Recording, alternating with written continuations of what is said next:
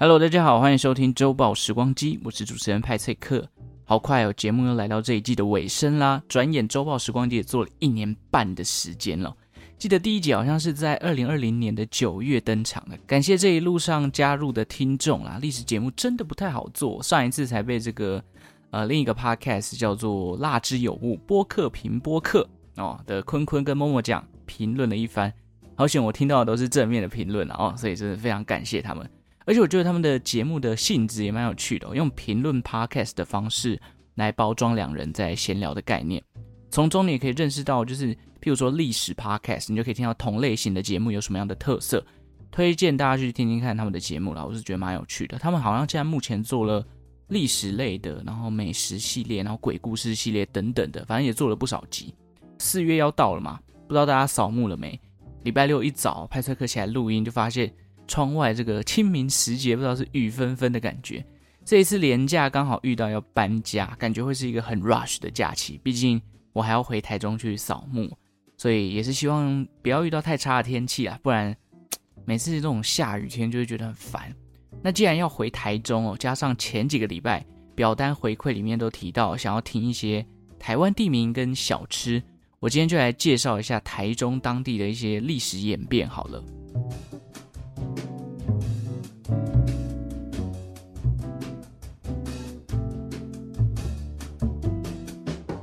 说到台中美食哦，大家可能第一时间会想到就是哎麻辣锅鼎王嘛，或者烧肉什么乌麻茶六等等。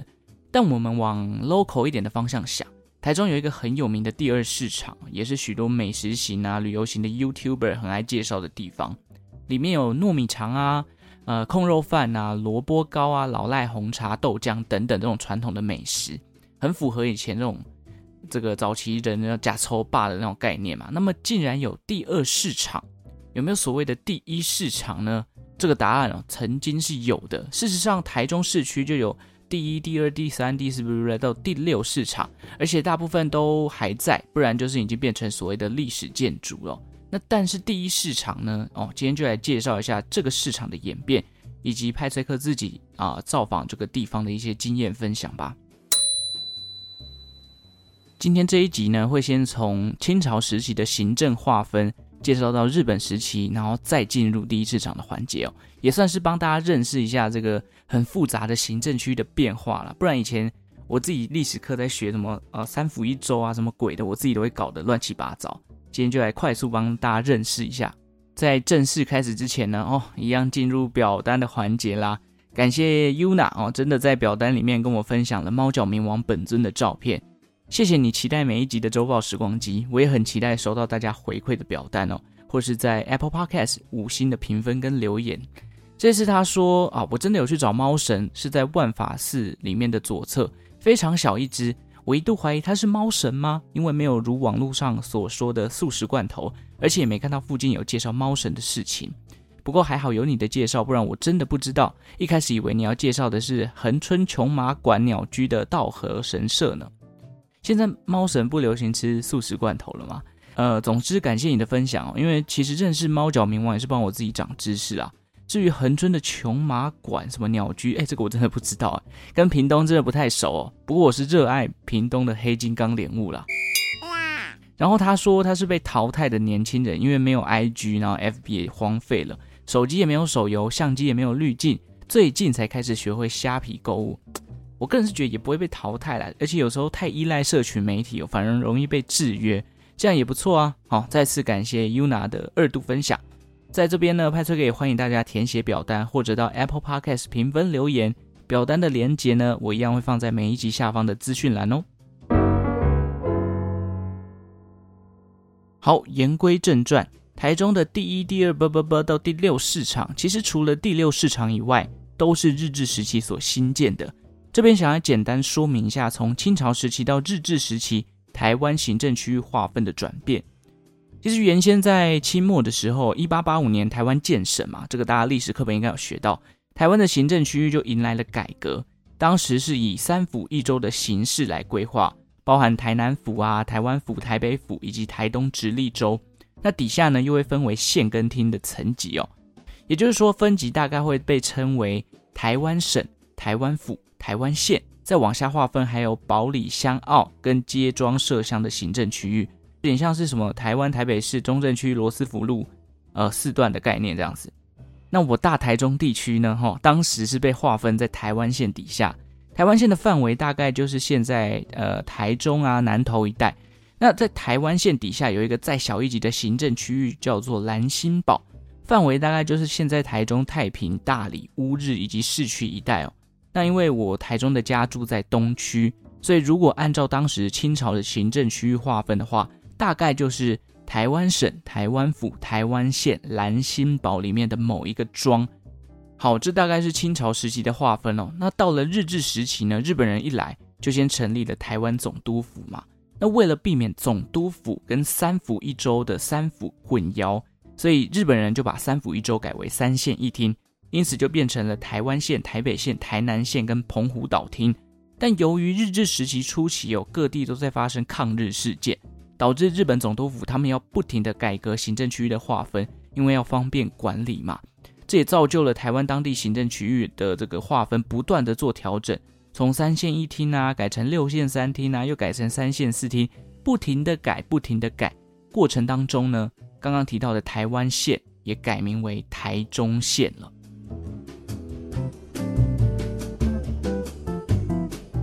到后来，呃，这个抗日活动逐渐趋缓哦。一九零一年，日本政府也决定不再分什么县什么厅了，直接全面把县改为二十个厅，借此来提升行政效率。那当初的台中县呢，哦，也变成了台中厅，但因为是从三县四厅的这个规格编列，直接变成二十厅。那数量变多，势必就会多出一些新的名称，包含像台中县，它就变成了呃，总共六个厅啊，苗栗厅、台中厅、彰化厅、南投厅跟斗六厅。那这个时期，其实日本人还是沿用了清朝时期对于较小行政区的区域划分，就是前面刚刚提到的。保里乡澳跟街庄社乡的概念，那大家可能会好奇，哎，为什么要保留呢？主要是因为当初清朝在划分这些区域的时候，划分的乱七八糟，明明都是同样的这个行政区域的等级，但领地的大小呢，真的差距太大了，所以日本人只好哦，一来统治台湾的时候就发现这样不行，我们要做这个土地人口普查，就开始做这件事情，到了一九零五年才完成。那按照他们完成的这个规格呢，他们又重新把二十个厅变成十二个厅。哦，到了一九零九年就再次规划的意思。当时部分的厅啊就互相合并。举例来说，像台湾南部当初有一个阿猴厅，它就跟番薯寮厅跟恒春厅三个合并成一个厅，叫做阿猴厅。好，到了十二厅还没有结束哦。日本人到了一九二零年的时候呢，又推出了一系列的新的行政区划分的法令。将原先的十二厅啊，直接又变成五州二厅。那原本的台中厅跟南投厅呢，在此时就合并成了台中州。台中州下面又分成两个市跟十一个郡。好，这个就不重要，我们等下再提。总之，台中州的范围大概就是中彰投地区。所以，为什么以前台中市旧的政府办公室叫做台中州厅？因为它就是日治时期台中州的行政中心。而隔壁的那个白白的这建筑物叫做台中市役所嘛。指的就是当时台中州台中市的政府办公室。好，回到今天的主角菜市场，其实大部分的菜市场都位在日治时期的台中市里面。一九二零年，同时也把前面用的宝里香澳跟街庄社乡做了改变，全部换成所谓的大字小字啊，叉叉几丁目啊，叉叉厅之类的。那这个行政区域的划分呢、啊，真的颇复杂，不过可以认识到台湾地名的演变。好比说，像台中的葫芦墩哦，就是现在的丰原；台中的东势以前叫做东势角等等之类的啊。好比说，像南部刚刚提到的阿猴，其实阿猴是屏东的旧称啦。那番薯寮这个地方其实是现在高雄旗山的旧称，等等之类的，你就觉得，哎，原来他们都有一点历史的概念哦。未来有机会再针对这些区域所发生的一些历史事件再做介绍好了。好，我们回到菜市场的介绍。希望刚刚前面的行政区域划分没有让大家晕头转向、雾煞煞，甚至跳开哦。我们 focus 在台中州的台中市，毕竟菜市仔就在这个地方。台中市这个行政区呢，下面还划分了三十一町哦，就是西门町的町啊。换作现在大概就是台中市区的地方，譬如说中区、南区、东区、北区跟西区这个地方。首先呢，哦，台中第一市场。第一市场位于哪里？也就是人家现在所称的东协广场那一块。身为台中市区的人哦，如果有去过美乐蒂唱歌的习惯，对东协广场应该就不陌生啦。那如果是外地人呢，要讲东协广场，可能不太有人知道。但简单来讲，就是绿川附近。那第一市场呢？啊，它是一九零八年成立的，它也是日治时期台中地区第一座新市的传统市场。为什么说新市啊？主要是因为清朝时期台湾的菜市仔，因为非常的脏乱，而且没什么人管理，因此日本人接手后，发现这些菜市仔哦，这个卫生习惯非常的差，有很严重的鼠疫问题。于是，一九零四年开始，日本政府规划了所谓的市场改革。希望可以把台湾的菜市仔这个卫生环境给打理好。那在台中市一九零八年的时候，迎来了第一间的新式菜市场，也就是我们所谓的第一市场。那当时的第一市场叫做荣町消费市场，荣町就是当时台中市底下的一个行政区啦，大约就是继光街那一带。不得不说，当年日治时期的第一市场可以说是十分的繁荣，平均一天啊，听说可以来八九千人。啊，逛这个菜市仔，可以想象大家就是漫步在那个绿川的桥上，然后手提菜篮啊，买菜买肉等等的。那这时候有人就会好奇了，诶，那这个为什么第一市场后来就没有像其他市场一样被保留下来，反而变成现在的东协广场了呢？哦，原因就是因为啊，在一九七八年的时候，第一市场遭逢了严重的火灾，市场被烧得残破不堪哦。后来，当初的这个台中市政府啊，决定成立改建小组，将第一市场改建成为所谓的第一广场，就是结合所谓的娱乐性消费的功能。那这个第一广场啊，在一九九一年的时候完工。当年听说哦，因为一九九一年我也还没出生啊，第一广场非常的热闹。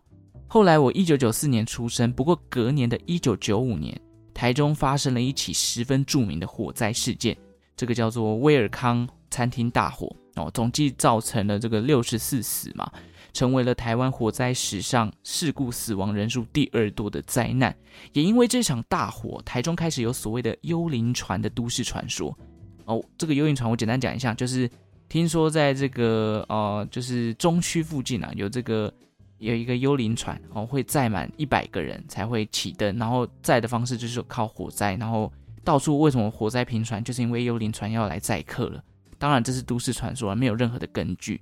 但是也因为幽灵船的事件，一广也开始落寞了。直接后来呢，东南亚的朋友哦，陆陆续续的进来嘛，两千年这个东南亚的人就开始进来了，一广慢慢的就被东南亚的民众给接手。到二零一六年的时候呢，台中市政府就将第一广场正式改名为现在的东协广场。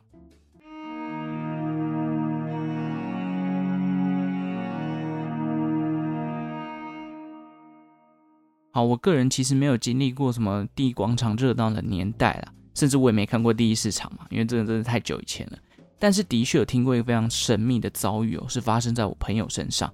他说他有一次就是三五个男生好朋友到这个第一广场要去唱 KTV，那一广的 KTV 它是在八楼的地方，所以他们到了一广之后要搭这个电梯上去。结果呢，按了电梯，他已经忘记自己是不是按到八楼，还是不小心按错楼层。一群人在电梯里面就有说有笑嘛，结果到八楼的叮，就打开来，根本就不是那个 KTV。他看到了一个一幕是残破不堪的废墟，就装潢全部打掉，然后也没有光线，就非常的昏暗。结果他们五个人就全部愣住了，就想说哈，这这是怎样？他们就默默的把电梯又关上，再按了一次八楼。结果这时候电梯又叮打开来，诶。就到 KTV 了，那他们就好奇，诶，那我们刚刚到底是去哪里？是被传送到什么地方了吗？后来他们就在讨论这件事情，到底当时有没有正确的按中八楼？没有人可以就是肯定这件事情。但我个人是觉得，因为一广有一段时间非常的落寞嘛，很多的商家就撤出了，可能他就是按错楼层吧，然后到了一个已经撤出去，然后装潢准备全部打掉，要重新重建的一个地方，所以看起来才这么可怕。那至于到底是不是所谓的都市传说，呃，这个就大家放在心里自己去评断了。好，这不是重点，重点是当地的第一市场既然已经被打掉，变成第一广场了，那有没有保留下来一些第一市场的历史痕迹或者是店家呢？这个就是派翠克自己的经验分享了。其实第一市场的范围哦，不仅仅只有东协广场那一块。旁边一点甚至还有延伸到所谓的继光街嘛，其实都算是这个市场的领地。其中有一条这个叫做成功路九十巷哦，它现在被这个人称青草街，听说保留了第一市场最初的样貌哦。这条青草街里面除了卖青草茶之外，还有一些药草店。如果你有在买草药啊，或者是相信一些民俗疗法的配方，有机会在这边可以找得到啦。因为很复古也很窄哦，就是那种很古老的街道，有时候你一不小心还会错过这条巷子。但不得不说啦，成功路上其实也集结了很多神秘的店，大部分都是现在已经变成越南料理，或者是一些卖这个小鸟啊，或者是卖小鸟饲料的店，整个很跳。不过哦，派翠克自己个人私心推荐，那边有一家香菇肉羹，真的是我从小到大吃的哦，我非常爱，因为我记得我国中的时候，老妈要来骑摩托车载我回家的时候，就会经过那附近。我们就会去那边吃肉羹饭，然后配上一碗菜头汤哦。真的没有记错的话，当时一碗肉羹饭才四十五块吧？哇，物是人非了哈、